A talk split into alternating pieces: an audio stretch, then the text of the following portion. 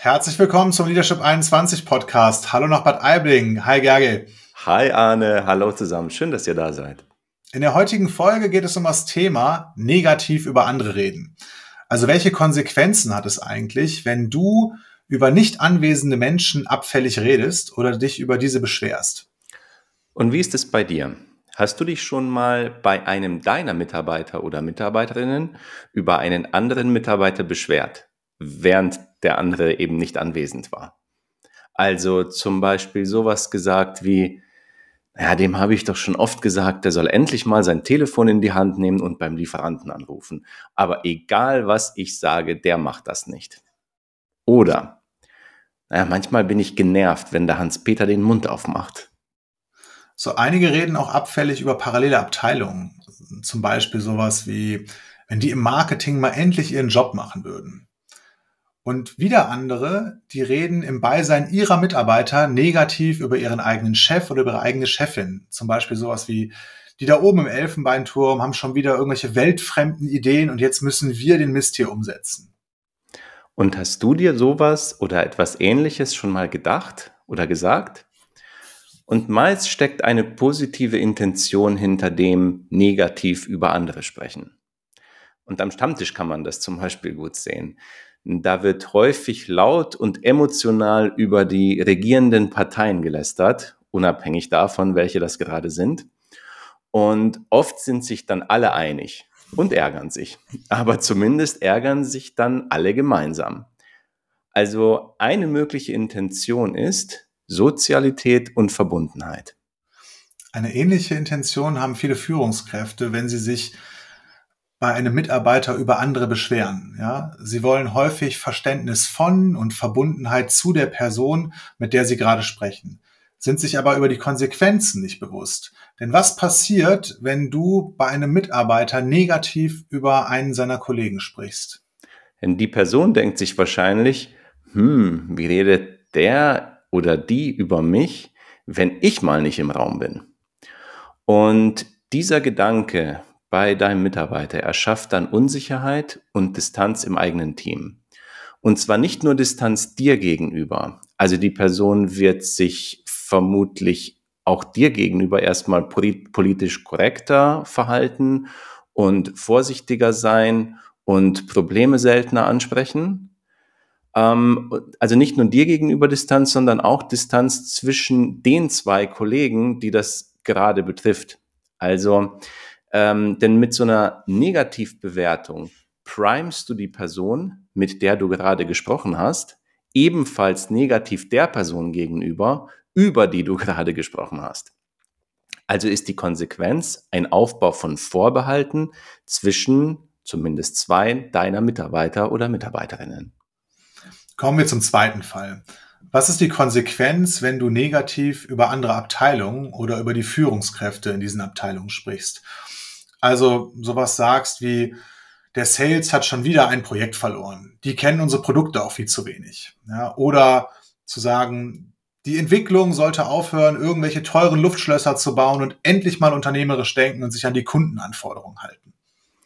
Wenn du diese wertenden Schlussfolgerungen über anderen Abteilungen bei deinen Mitarbeitern und Mitarbeiterinnen äußerst, dann erschaffst du damit, also durch diese Äußerung, auch eine Kultur. Also so eine Kultur wie, na, wie sieht unsere Abteilung die andere Abteilung? Und dieses Bild, also dein Bild in dem Fall, färbt sich auch ab. Und wenn dieses Bild eher negativ ist, wozu wird das dann bei deinen Mitarbeitern vermutlich führen? Es kann nämlich gut sein, dass dann deine Mitarbeiter nicht mehr besonders unterstützend gegenüber der Nachbarabteilung sein werden oder dass sie die vermeintlichen Fehler von der anderen Abteilung in so, was weiß ich, Kaffeeküchengesprächen oder auch bei gemeinsamen Meetings immer stärker hervorheben werden. Ne? Und das führt zu einem ja, Entstehen sogenannter Silos. Damit ist gemeint, dass jede Abteilung auf das eigene Wohl achtet und zwar häufig zu Lasten von der anderen Abteilung. Und daraus entsteht mehr und mehr ein Kampf gegeneinander, anstatt ein, eines Ziehens an einem, also an einem gemeinsamen Strang. So, und jetzt kommen wir zum dritten Fall. Und zwar, einige Führungskräfte reden auch negativ über Aussagen, Ideen oder auch Vorgaben des eigenen Chefs oder der eigenen Chefin. Und viele machen das unbewusst. Und die unbewusste Intention ist oft sowas wie, wir in der Abteilung, wir halten zusammen, auch wenn die da oben keine Ahnung haben. Also damit förderst du dann eine Kultur von wir gegen die da oben. Wenn du so über deine eigenen Führungskräfte denkst und sprichst, wäre es wichtig, dir das bewusst zu machen. Du bist aus Sicht deiner Mitarbeitenden auch einer von die da oben. Ja?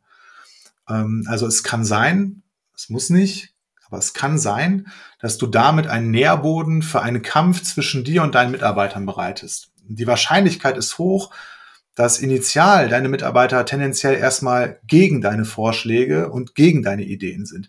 Aus der Haltung heraus von, vom Management kann man ja nichts Sinnvolles erwarten oder von denen kommt ja nichts Sinnvolles. Und dann diskutiert ihr viel, anstatt initiativ an einem Strang zu ziehen. Dann wird aus einem Disagree and Commit sowas wie ein Disagree and Discuss and Disagree und ja, erstmal klar ist es wichtig, Ideen und Überlegungen gemeinsam zu diskutieren und neue Sichtweisen und neue Möglichkeiten gemeinsam zu entdecken. Wenn du aber möchtest, dass dein Team dir gegenüber initiativ, lösungssuchend und anerkennend ist, dann müsstest du genauso mit deinem Chef oder deiner Chefin sprechen, also genauso initiativ, lösungssuchend und anerkennend. Und zudem so auch über sie sprechen, wenn du zum Beispiel mit deinen Mitarbeitern über deinen Chef oder deine Chefin redest.